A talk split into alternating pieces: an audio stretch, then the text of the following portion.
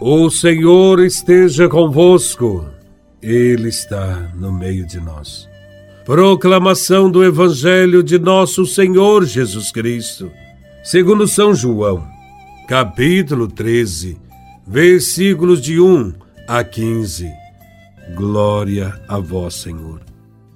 Era antes da festa da Páscoa. Jesus sabia que tinha chegado a sua hora de passar deste mundo para o Pai. Tendo amado os seus que estavam no mundo, amou-os até o fim. Estavam tomando a ceia. O diabo já tinha posto no coração de Judas, filho de Simão Iscariotes, o propósito de entregar Jesus. Jesus, sabendo que o Pai tinha colocado tudo em suas mãos e que de Deus tinha saído, e para Deus voltava.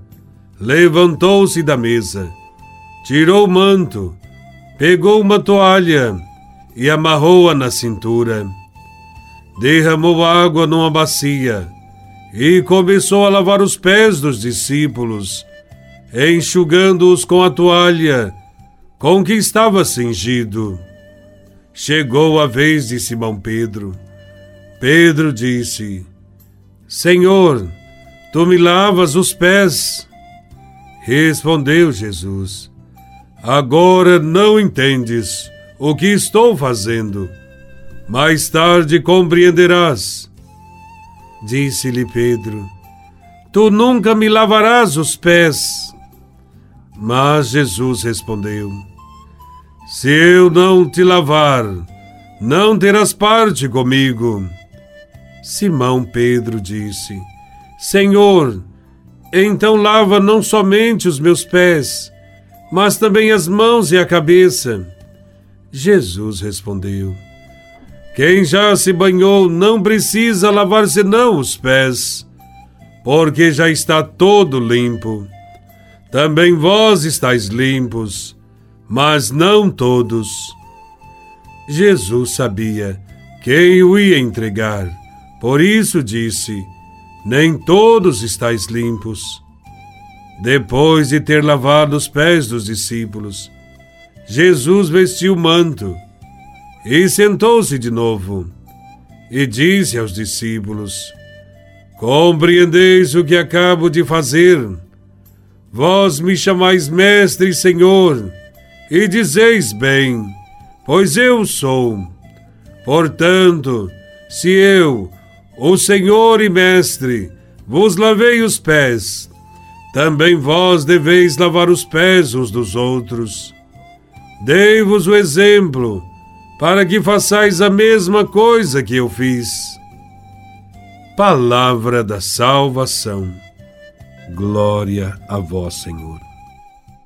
No tempo de Jesus, antes e durante as refeições rituais, os israelitas piedosos costumavam fazer abluções com água. O anfitrião tinha suas mãos lavadas por um escravo ou pelo mais jovem dos convivas. Durante a última ceia, acontece algo totalmente diferente. Sob o olhar atônito dos discípulos, Jesus se levanta da mesa, depõe o manto, pega uma toalha, cinge-a na cintura e começa a lavar os pés dos discípulos. Tudo isso se desenvolve em silêncio. Ninguém tem coragem de abrir a boca, porque o gesto que assistem é tão surpreendente que os deixa perplexos, desorientados, pálidos. Não podem acreditar no que vê em seus olhos.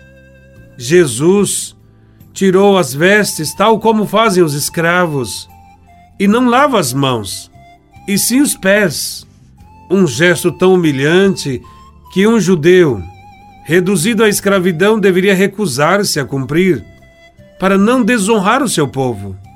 Jesus o cumpriu, justamente ele, que veio de Deus. Com isso, Jesus destruiu para sempre a ideia de que os homens faziam de Deus.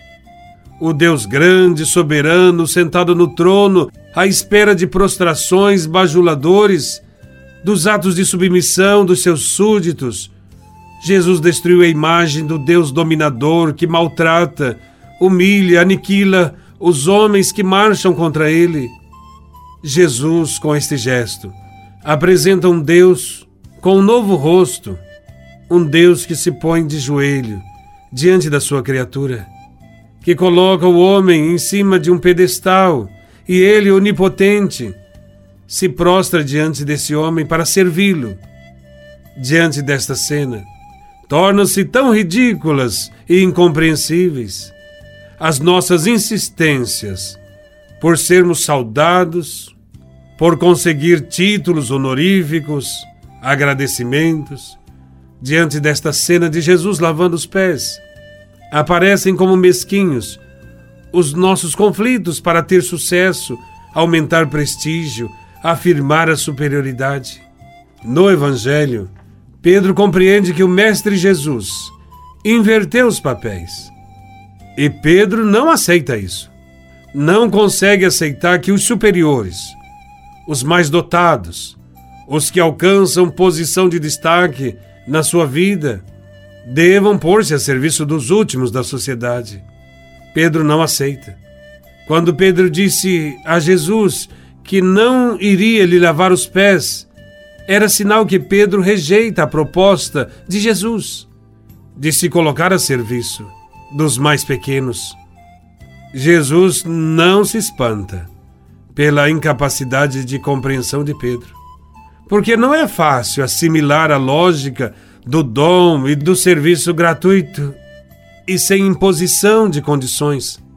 Será preciso ainda um tempo para que Pedro consiga assimilar o modo de pensar do Mestre.